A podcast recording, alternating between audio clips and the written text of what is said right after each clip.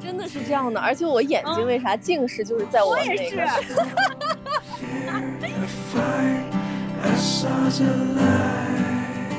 时间特别的残忍，第一个走的亲人是我姥姥，我姥姥呢，也就是跟我关系最好最好的这个老人。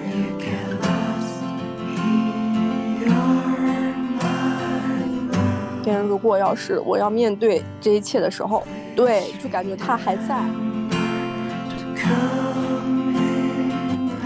在想，如果我老了以后，我愿不愿意给我的孩子带孩子？因为我们现在，我刚才就想问你这个问题，你老了之后会。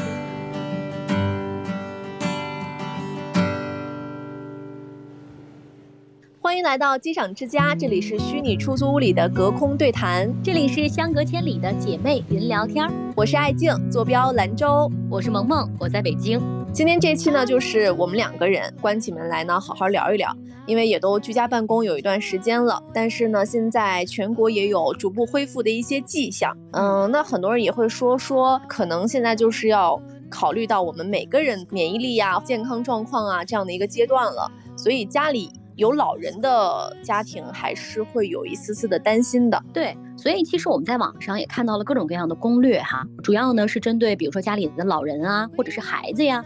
但其实呢我已经很久没有回过兰州了，因为这个疫情吧，所以呢大概有一年半左右的时间没有回家。那其实我现在觉得在兰州最大的牵挂就是我很久没有去看过我奶奶了。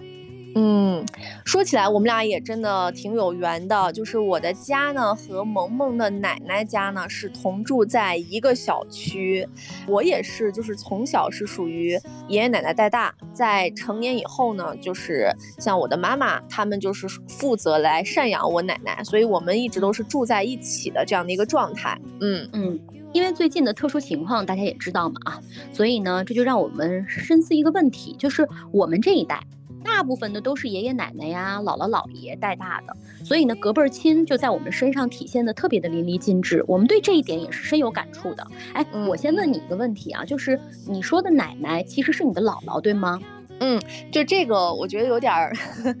有点儿我不能理解，但是也一直以来，反正就叫到现在了。我一直以来高频次跟别人说的，我的奶奶其实是我的姥姥。我小的时候呢，我妈妈就不让我叫我姥姥，叫姥姥，让我叫奶奶。他们有一个观点，就是觉得说好像叫奶奶会更亲一点啊，这样吗？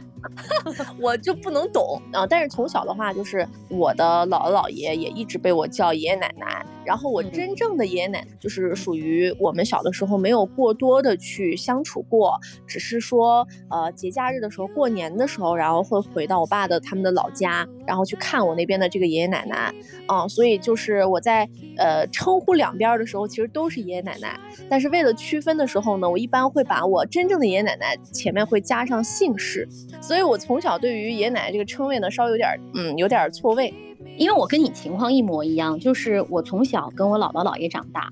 呃，我姥姥姥爷家呢跟我们家就是隔壁楼，中间就是隔了一条窄窄的都不叫马路啊，就三步路就能走到我姥姥家。我跟我爷爷奶奶的接触呢，就是小时候基本上就像陌生人一样，也是每年过年可能回去见一次。嗯，后来是因为上了大学之后去了兰州嘛，爷爷奶奶在兰州，呃，也就是十年的时间比较密切的在一起，所以跟姥姥姥爷生活了十八年，跟爷爷奶奶呢生活了十年，这两边呢都算是，我觉得都应该都算是带大的吧，因为爸妈小时候工作比较忙，上班啊，然后寒暑假的时候爸妈也没有办法顾你，这时候就只能生活在姥姥姥爷家。所以，我们跟姥姥姥爷，就是爱静这边讲的爷爷奶奶，其实是一回事儿。我们都是在这些老人的庇护下长大的。呃，但我们俩是属于那种，就是爸妈也没有缺席我们的成长，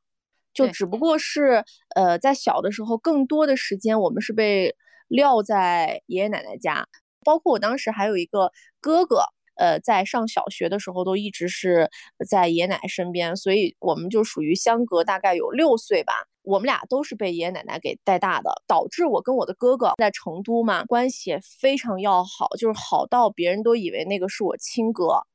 我们家是这样的，就是我们是在一个大院儿里头，我姥姥的这几个孩子呢，也都生活在这个院儿里头，所以他们的孩子和我，我们从小就是在姥姥家周围，然后玩儿啊、吃啊，呃，从小一起长大。因为家里面都相隔的不远，所以基本上晚上就回家了，然后白天呢就到姥姥家去了。我也特别爱在姥姥家待，原因就是因为我姥姥让我看电视。因为我爸我妈在家不让我看电视，我去我姥姥家就想蹭点电视看，然后我姥姥特别好，就说你想看哪个台你就看哪个台，所以我就待到很晚才回家。哦，真的是这样的，而且我眼睛为啥近视，就是在我那个。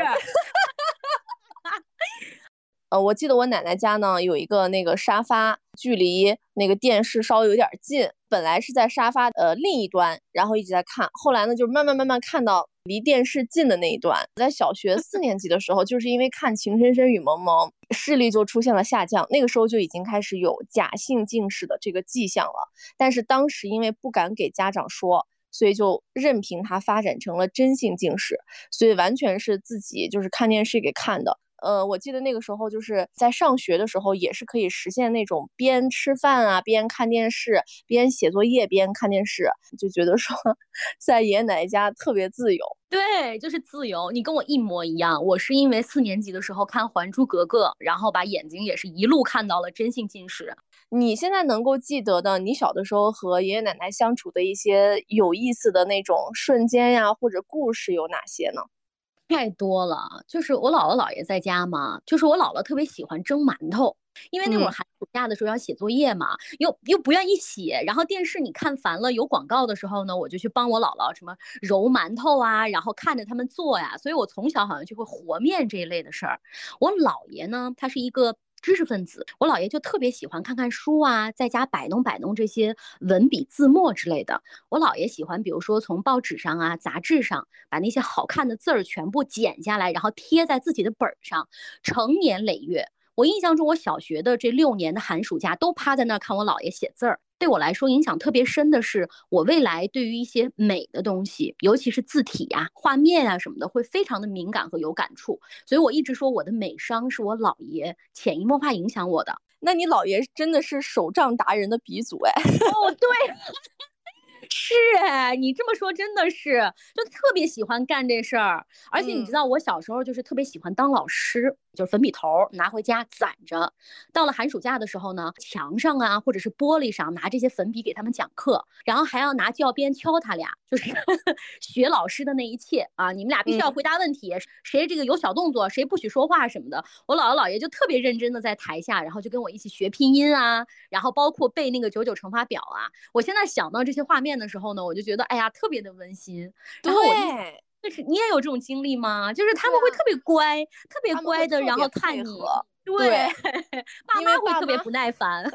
爸妈哪有时间？爸妈还要出去工作，哪有这个心情陪你玩？刚才提到这个，你的美商是被你的姥爷给培养的。我真的也是深受我的姥爷，也就是我一直叫的爷爷的影响。我爷爷呢，就是在我小的时候承担了我的早教的这个工作。我大概在两三岁开始的时候，我爷爷就会给我做那种自制的那种识字卡，我记得特别清楚。我在睡午觉起来的时候呢，我爷爷就会拿着那个识字卡，然后一个一个的给我教字识字。然后我基本上每天呢要把那个识字卡呢要就过一遍。然后呢，我小的时候在不认识那么多字儿的时候，就会跟着我爷爷背唐诗，因为我爷爷也是特别爱写书法的一个人。我小的时候的日常的那个印象就是看看他在不断的用毛笔字在写各种各样的字帖，而且到现在为止，我爷爷奶奶家里四个孩子，我们每个人家里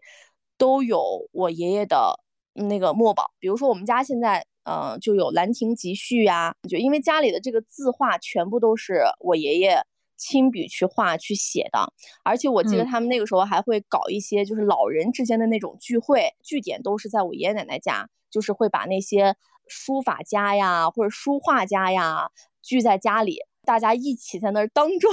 当众写，你知道吧？battle，然后所以特有意思，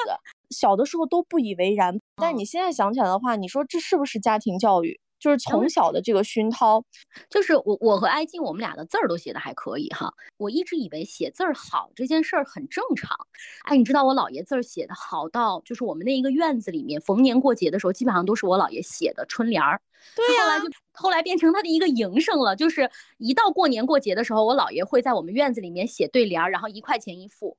就大家都在买，全部家庭都挂的是我姥爷写的春联儿。哎，那这个就是我们两方的这个男性的长辈给我们带来的正向影响是非常巨大的。我们为啥没有遗传到女性身上的那种影响力？对，我觉得，呃，我奶奶就是我姥姥，真的是一个手巧到，哎呀，让我觉得简直就是不可思议的这么一个人。无论是给我们做各种各样的好吃的，还是。给我从小到大给我的洋娃娃做衣服、做包包、做所有的这个配饰和周边，我都觉得简直是没有他不会做的。然后呢，到现在为止，我发现我妈好像也没有遗传，我也没有遗传，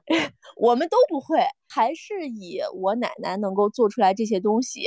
呃为荣。但是全部都没有遗传到我们身上，因为我小的时候的那些。一些小衣服呀，然后包括一些小的这个被子呀，你知道吗？我们家现在有一个非常考古的东西，从我出生的那一年，然后给我做的这个小被子，到现在为止都还一直在用。然后包括就是我小的时候，无论是哪种洋娃娃，就是那种芭比娃娃也好呀，或者是那种大娃娃也好呀，这些娃娃的衣服全都是我奶奶给我做的。然后那个时候还让。我奶奶给我做那个《还珠格格》的那个头饰啊、花盆底啊，要在家里面角色扮演嘛，就是我奶奶都会做，真的就是绝了。你有没有印象中，就是小时候你好像去谁的奶奶姥姥家，都会有一台缝纫机？对啊，哎，现在真的是哎，现在有人家有了吧？哎，我小时候经常爱，特别爱踩那个缝纫机，哎，有时候会在机那然后就狂 踩那个缝纫机。然后我也喜欢在缝纫机上写作业，但是那个缝纫机上它有那个板子的缝隙嘛，有的时候那个作业铺不开。但是但凡能铺开的，我都特别喜欢在缝纫机上写作业，边写边踩，要听那个声音啊。你说到这个，我想起来，我小时候根本没有什么羽绒服之类的，小时候穿的都是姥姥做的棉衣和棉裤。哎，天哪，那些棉筒筒穿上之后，腿都没有办法下弯。我印象中，我姥姥给我做的那个棉裤呢，还是背带裤，后面屁股那儿还是可以往下掀的，就是方便你上厕所的。对，小时候我们都穿那个棉袄，好像一直到我上小学结束的时候都在穿，每年都会有不同的花色，反正你穿里面也看不见，都是靠那个过冬的。但我就在想啊，那你说有没有那种奶奶不会做这些东西的？那咋办呀？感觉就是没有，好像人人都会做，人人都得做，这好像是一个必须的技能。对呀，奶奶好像都会做，或者姥姥都会做。现在现在想想，多么的不可思议啊！原来的手作多么的珍贵，但是现在真的没有了。而且我印象中，就是一到冬天的时候，家里面会做好多活儿，就是比如说什么弄个辣椒酱啊、西红柿酱果子呀，对，这些都会在冬天的时候。好热闹，就是每天的事儿被安排的满满的。还有一点就是你刚才说的，就是随着爷爷奶奶的这一代慢慢的离我们远去之后，他们很多的手艺和能力我们并没有遗传下来，所以好像很多都已经失传了。我奶奶呃年轻的时候呢是在月饼厂工作的，所以她会做各种各样的糕点。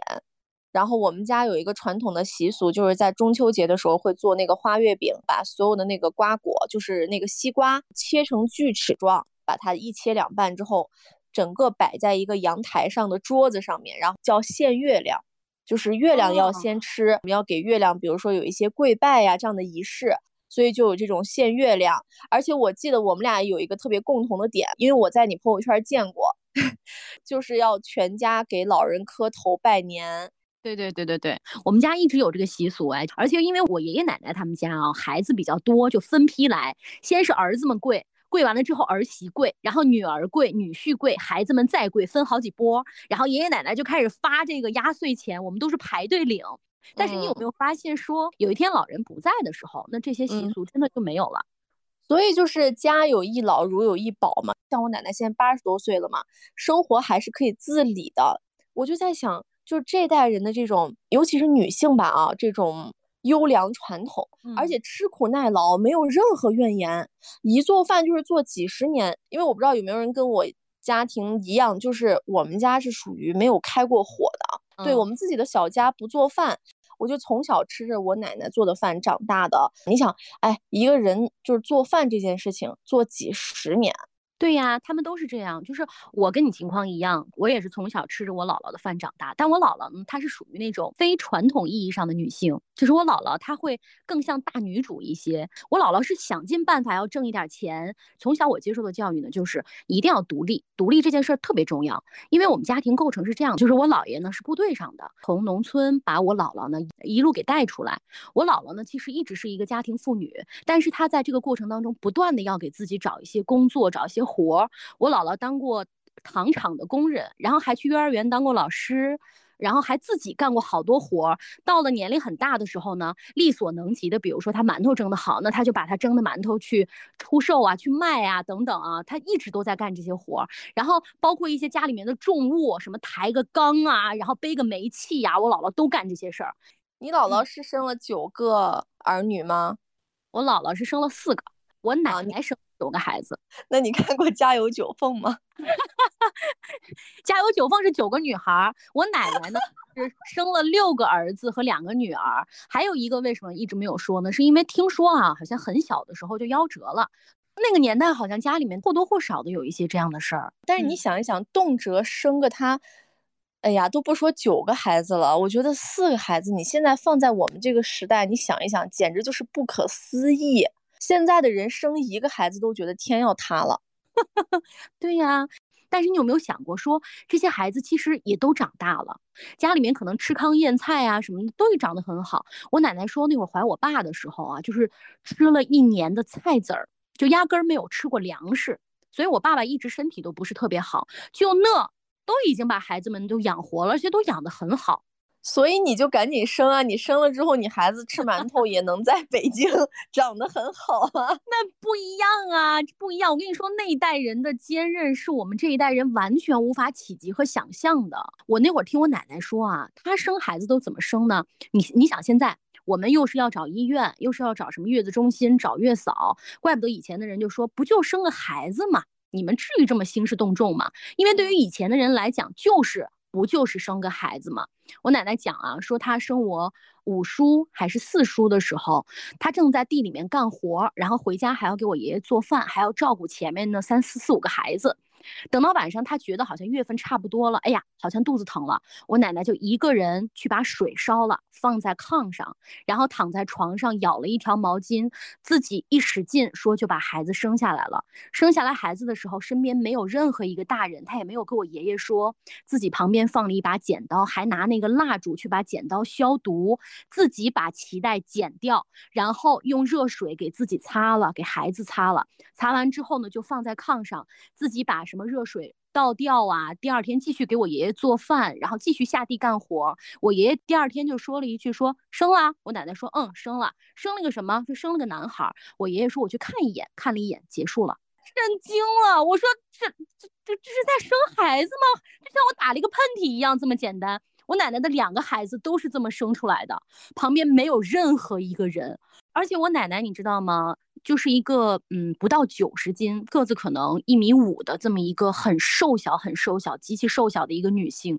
生了九个孩子，她的一生都是在生孩子，从十八岁一直到四十多岁，一辈子吃苦，真的，我们那我们那儿的话叫吃炸了。而且我奶奶情商特别高，高到她从来没有打骂过一个孩子，她也从来没有跟她这么多的媳妇儿们红过脸，她也从来没有说骂过哪个孙子。就是这样一辈子，用他很温柔的力量去感染别人。到现在，因为我奶奶还健在嘛，然后身边所有的人都是在不断的感受着我奶奶的这个智慧。我奶奶真的是一个特别特别了不起，并且充满智慧的人。那你现在家里的老人是你奶奶，还有没有了？就是我的姥姥姥爷呢，是在。一零年和一五年的时候过世的，我爷爷呢是在一八年的年底走的，我奶奶今年也八十多岁了，我现在也是只有我奶奶了，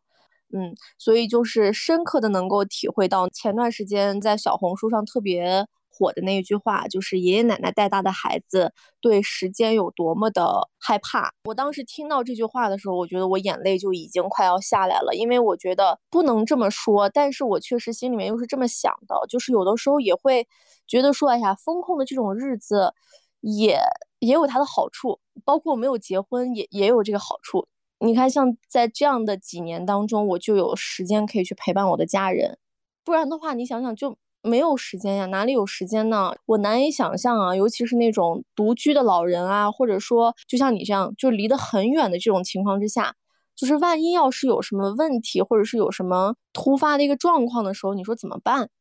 对呀，像现代的人对于自己的生活，对于自己的人生都有那么多的追求，我们有多少时间可以停下来，然后去大把大把的去陪伴他们，或者和他们相互陪伴？就是怎么说呢？尤其是像我们已经体会过啊，尤其是这种至亲离开我们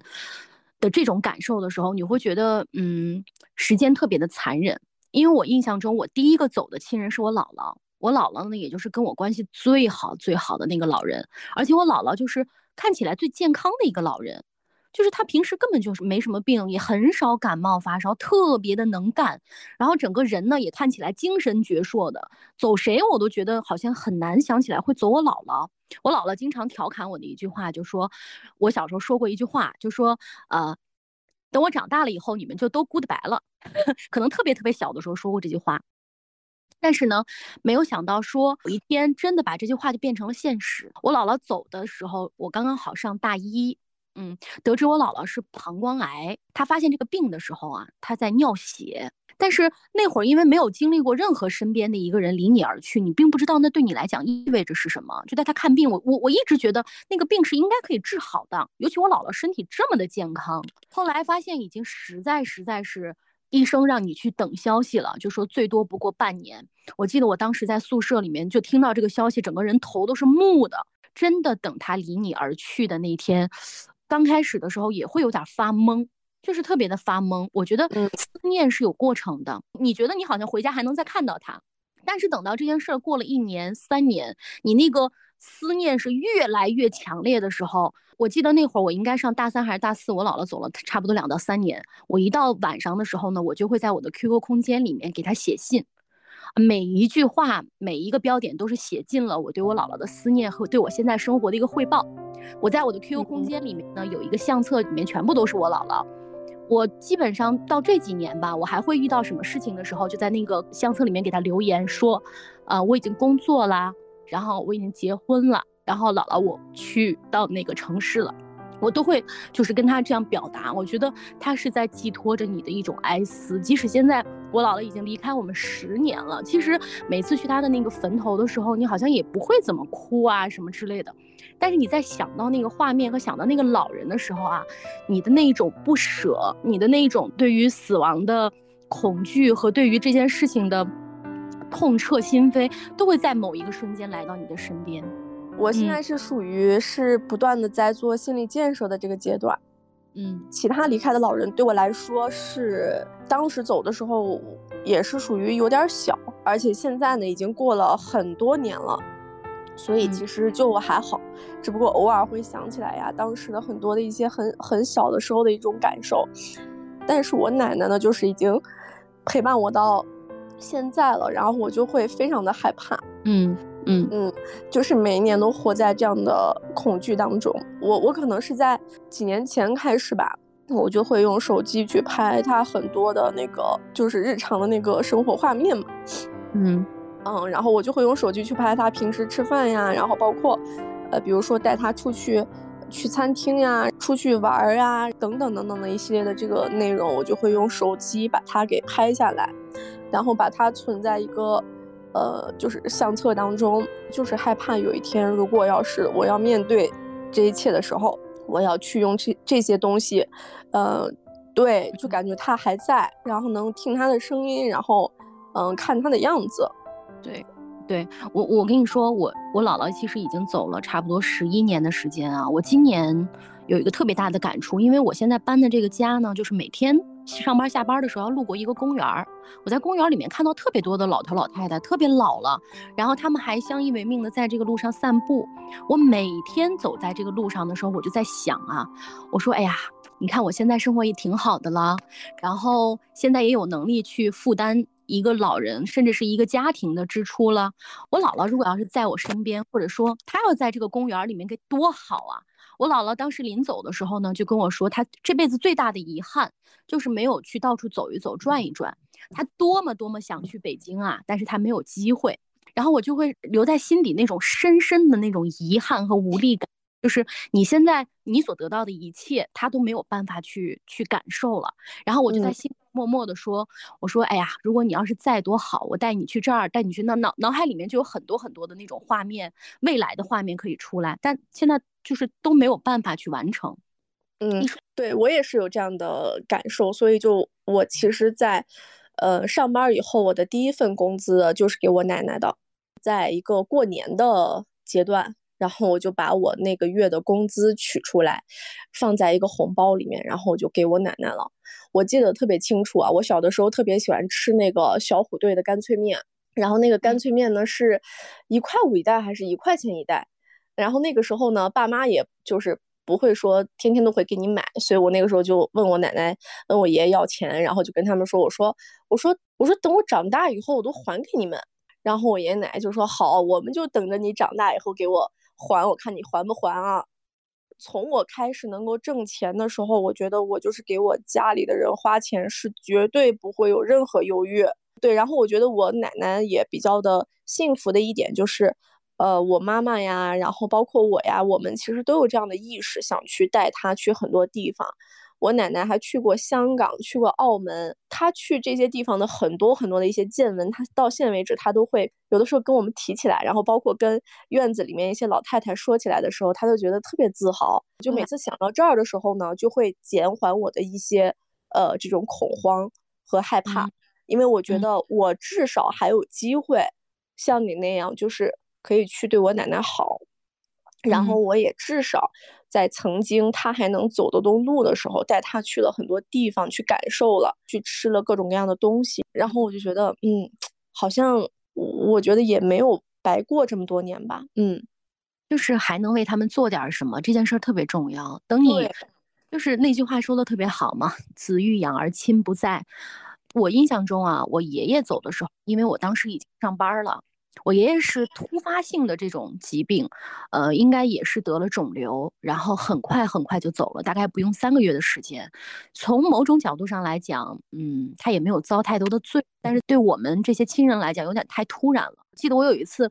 就是到我爷爷床跟前去啊，看见我爷爷几乎是就是人如枯槁，瘦的不得了。看到我来了之后，就举起手，用特别特别微小的这个力量，一把把我的手抓住了。就这件事儿过了时间可能不长，两到三个礼拜左右，我爷爷就过世了。家里面把所有的事情处理好，因为我我爷爷要回老家下葬嘛，所以呢就把我爷爷抬回老家。这个路上什么都安排好，家里面人全部都走光了。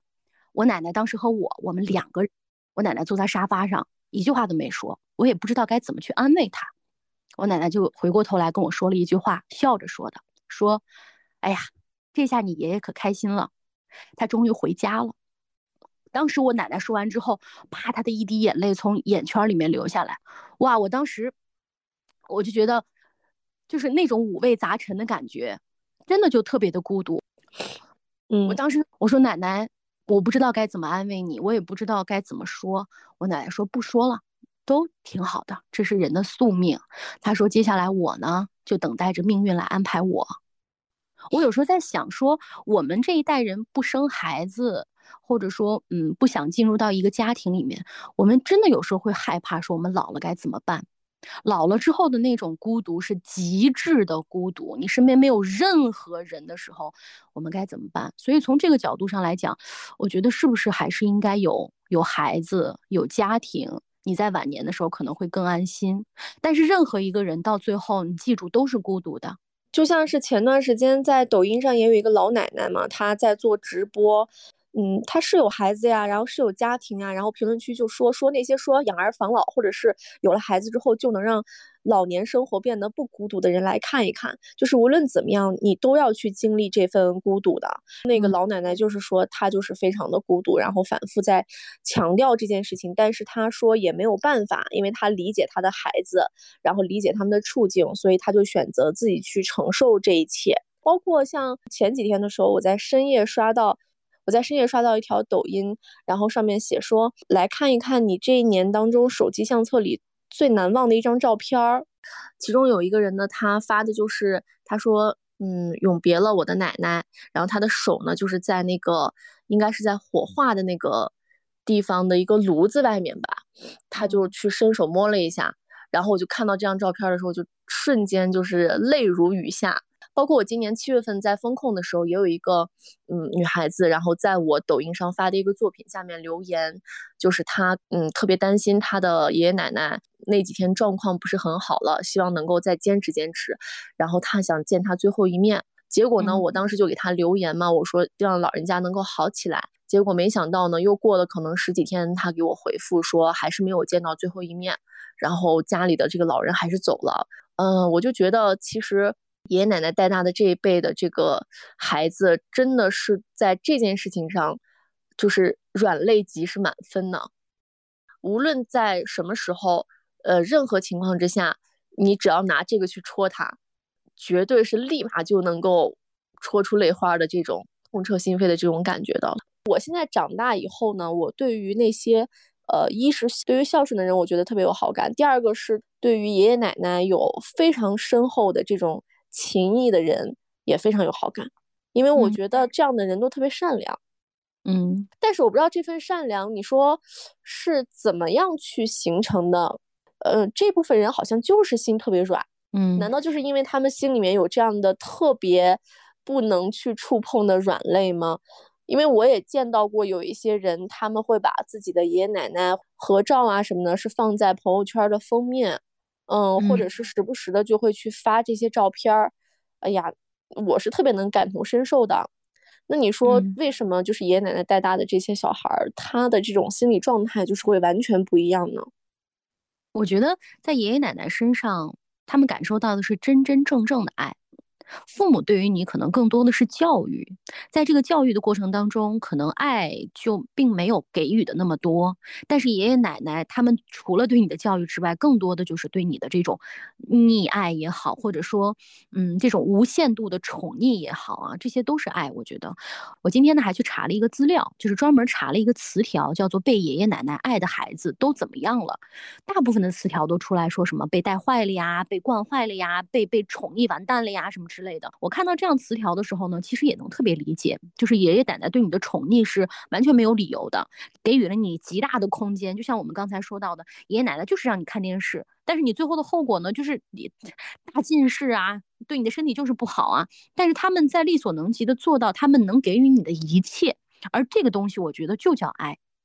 从底层上来讲，父母可能还会考虑的会比较远，你未来怎么样？但是爷爷奶奶就是在他们有限的时间当中，能把所有给到你的都给你了。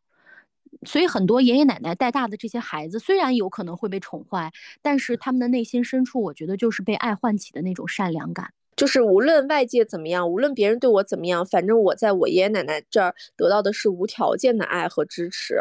嗯，其实有一部分人。他是属于像你刚才所说的，呃，查到的这些，比如说农村的留守儿童啊，啊，然后包括一些城市里的这种，呃，这个小孩儿，呃，父母可能都是把这个抚养孩子的这个过程或者陪伴孩子的这个过程甩给了爷爷奶奶，他们的这个成长当中，父母有可能是完全缺席的，这也是一类人。那么这类人呢，在我身边也有很多这样的朋友，他们对于父母的情感在成年之后就会有一些障碍。那种障碍就是不太熟，不太熟，所以不太能够表达情感，在你面前也不能肆无忌惮，所以好像别人在说起自己的爸爸妈妈一些爱的时候，他们也不能感同身受。但是呢，爷爷奶奶的这个离去，或者是呃爷爷奶奶有什么事儿的话，就让他们会觉得说，真的就是天塌了。说真的，我觉得我们身边这样的人不在少数，也可能跟我们。时代有关系啊，就是也是嗯，爸妈工作很忙，或者说他们那个年代的人压根儿就不太重视这些。我也会觉得说，好像跟爸妈的疏远是对爷爷奶奶爱的一种表达。我的这份爱是真真正正给了我爷爷奶奶的。如果我要是再对我爸妈好，好像似乎对爷爷奶奶有一种背叛感。嗯，还有一种就是一一种这个情感的一种错位吧。可能爷爷奶奶更像爸爸妈妈，然后爸爸妈妈呢只是一个亲戚，只是一个我的成长过程当中的一个配置而已。嗯，也有一些人他是属于可能比较比较不吝。就是我除了我爷爷奶奶之外的其他人，对我来说都是 I don't care，就是无所谓，你们想怎么样怎么样。嗯，然后呢，但是他可能在跟爷爷奶奶一起生活的这个过程当中，也会感受到父母的爱的这个缺失。嗯，比如说我小的时候，其实经历过一个，呃，我爷爷奶奶带我去那个游乐园的时候，我们要去坐那个什么碰碰车呀，什么之类这种东西。那别人呢，都是爸爸妈妈带着他们去做的。那爸爸妈妈年富力强，都是年轻人，那你总不能要求你爷爷奶奶去陪你玩这些比较力量型的啊，然后这种东西，对，所以就是你也会感觉到心里会有一些缺失，就觉得说，哎呀，说今天是我爷爷奶奶陪我来的，我就没有办法像其他小孩一样被爸爸背呀，被爸爸扛啊，然后或者是或者是参与什么这种高强度的游戏当中啊，就会觉得说，哎呀，爷爷奶奶好像不行，你反而还得。保护他们，你不能让他们就是有什么受到伤害呀什么之类的。所以我觉得可能也有一些人说，爷爷奶奶带大的小孩会更加敏感，嗯，情绪上的话呢，会更加的去察言观色也好，或者说要去体察一些很多事情也好，他需要自己去琢磨这些事情。他可能身边没有什么参考，因为大家的更普遍的都是跟爸爸妈妈长大的。那他跟爷爷奶奶这种相处的话，他就得随时去做好这种身体和心灵方面的调整。其实我觉得我们这一代人好像基本上都是爷爷奶奶会参与到你的成长过程当中来，除非可能爷爷奶奶过世的比较早，就是没有压根儿没有见过你。直到我长大了之后，我爸我妈在催生这一方面是非常积极的。两个方面，第一个他们是觉得，你看我身边的人，他们都有孙子孙女儿了，然后我们也会觉得希望有这么一个天伦之乐。第二呢，还是想帮帮你嘛。那对我而言呢，我觉得就是你你也要工作，你也想成为这个大女主啊，你创业型这个工作型的女性，你也不甘于说我在家里面就只带着孩子，所以必须得有你的爸妈或者是你的公婆来帮帮你嘛。因为我了解很多那种有孩子的家庭，就是说真的，你们两口子是没有办法照顾一个孩子的，所以你必须得通过老人来帮帮一把，真的能好很多。无论是我们这一代，还是我们的下一代，好像都有爷爷奶奶或者是姥姥姥爷这个角色的介入，这个家庭才能正常的运转下去。我觉得这是一个社会的普遍现象。另外，我还看到一个说现代女性是否已经解放了这么一个课题。这个课题呢，就是其实现代女性。本来认为说我已经解放了，已经脱离了什么这个社会对我的束缚，我可以去创业，我可以去工作，我可以去等等。但是其实到了你老了以后，你依然要回归到你的家庭里面，帮助你的孩子去教育他们的下一代。好像女性一直在被禁锢和束缚着。但是我觉得我们这个社会就是这样，代代相传的这种模式在一直运转下去。我们很难像一个老外一样说，啊，我跟我的爸妈，或者是我跟我的爷爷奶奶好多年可以不见。就我的思考是，嗯，我更在想啊，像现如今，呃，我身边也有一些听到的故事，就是属于家长，就是已经成为了这个爷爷奶奶这一辈的这个家长，他们不愿意去带孩子，嗯，包括就是两方，你看，像我们一直以来说的，你一定会跟一方会更亲，对不对？嗯，就另外一方，其实他在你的这个成长过程当中就是没有参与那么多，没有参与的这一方，我不知道他是怎么想的，他是。不太想去承担这份责任呢，呃，或者说不太想去有这样的体验呢，因为我觉得这种隔辈亲不光可能对于小孩来说是能够治愈一生的东西，然后同时对于长者来说可能也是一种晚年的慰藉。那为什么会有些人他就是不愿意？我就是会主动的跳脱出来，呃，当然我觉得这个也是人家的一种自由。现在很多人也是会非常鼓励这样的做法。就是我不想帮你带孩子，我想拥有我的晚年生活，我就不，嗯，我就是要去追求我自己的。比如说，有些人他可能退休了之后，我就要想要去跳舞呀，我我想去学习我的兴趣爱好呀，等等等等，他是怎么想的？所以这点我觉得也很有意思。我觉得是因为我们俩可能都没有孩子，所以面对这种 真实情况的时候，得通过观察，要么就是人家真的是活得比较洒脱，我不想在我身上再夹杂更多的这种责任，或者说体力上的累哈，因为看孩子真的是一个特别累的过程。如果你要是真的。全心全意的去照顾这个孩子的时候，真的可能会累疯，所以我不愿意这么做。第二呢，就是原来我们都能够在一起，是因为咱们那个小时候的空间比较小，比如说大家都在一个城市啊，然后或者说都在一个院子，那我看我看孩子呢，就是顺手的事儿。那现在呢？比如说我在北京，我的父母呢在上海，我的公婆可能在天水。你你如果要来帮我们照顾孩子的话，要坐几个小时的飞机，专门到你家来看孩子，这个过程对他来讲可能特别的痛苦。嗯，还有就是迫于无奈吧，因为如果你要生一个孩子的话，你做选择是你的公婆来看，还是你的爸妈来看？但是现在大部分。都是自己的爸爸妈妈，就是女方的爸爸妈妈来看，这样的话可以减少家庭矛盾嘛？嗯，我觉得第三一点特别重要的是什么？就是现代人的整个观念和自我意识的觉醒，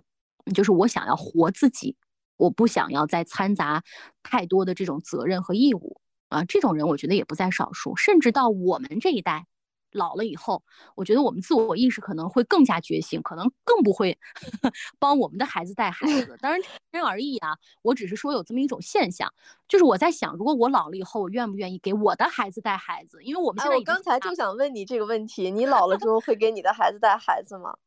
哎，你你想啊，我现在已经三十多岁了，我要是再生个孩子，等我的孩子三十多岁的话，我已经六七十了，我一个老太太去再帮他带孩子，我的天呐！然后我一直有一个想法，就觉得我们这一代人啊都不需要孩子来照顾我们，告诉自己我们这一代人老了之后是要住养老院的，除非他孩子可能特别可爱，我心甘情愿吧。如果 要是任务的话，我觉得那就算了。那你比如说你的儿女的孩子就没有办法体会到我们从小到大长大的这种情感了，也可能我们老了之后就心变软了。自我意识没有那么强了，决定还是家庭比较重要。那谁知道呢？但是总的来说，我们作为被爷爷奶奶带大的这一批孩子，我们还是非常感恩、感谢，对于爷爷奶奶曾经出现在我们的生命当中，带给我们这么多温暖的回忆，是觉得非常的幸福和庆幸的。所以，我真的认为家里面啊，一旦这个有了家庭之后，一定一定要重视这种，哪怕是节日或者说你们的纪念日这种有仪式感的东西，它会给孩子留下非常非常印象深刻的那个瞬间，是刻在你的骨头里的。对，一旦比如说家庭里面的成员走了、缺失了，这种回忆就是亘古的。也非常的希望大家在听完之后，嗯，能够给自己的爷爷奶奶、姥姥姥爷去个电话。或者说呢，你能够去亲身的看到他们的时候，多给他们买点好吃好喝的，然后多跟他们说说话，然后多跟他们有一些肢体的接触，珍惜当下吧。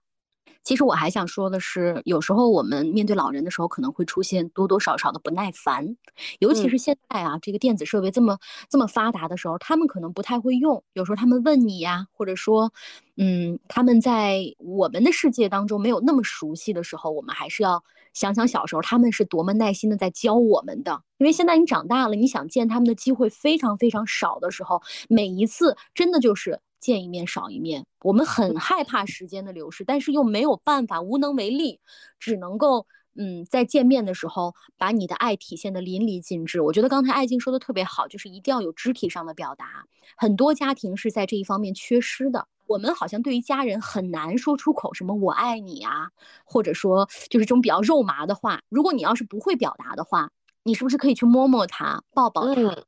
握握他的手等等都可以。我最近看一部电影啊，也是很有名，就是《妈妈》。它里面有一个爱的表达，就是他们会互相摸三下，或者说敲三下，或者说三下。这三下表达的是什么呢？就是我爱你的意思，就变成了家里面的一个暗号。否则以后真的没有机会，你的那种遗憾感会陪伴你一辈子。嗯，这个就是我前两天给我奶奶搓澡的时候 感受到的幸福感。我心想说，哎。我还能给我奶奶搓澡呢。一说这个，我想问问你，对你奶奶说过我爱你吗？没有，我对我的任何一个家人都没有说过。我也没说过。我觉得咋办？就现在说不出来，就是说不出来，真的。你每每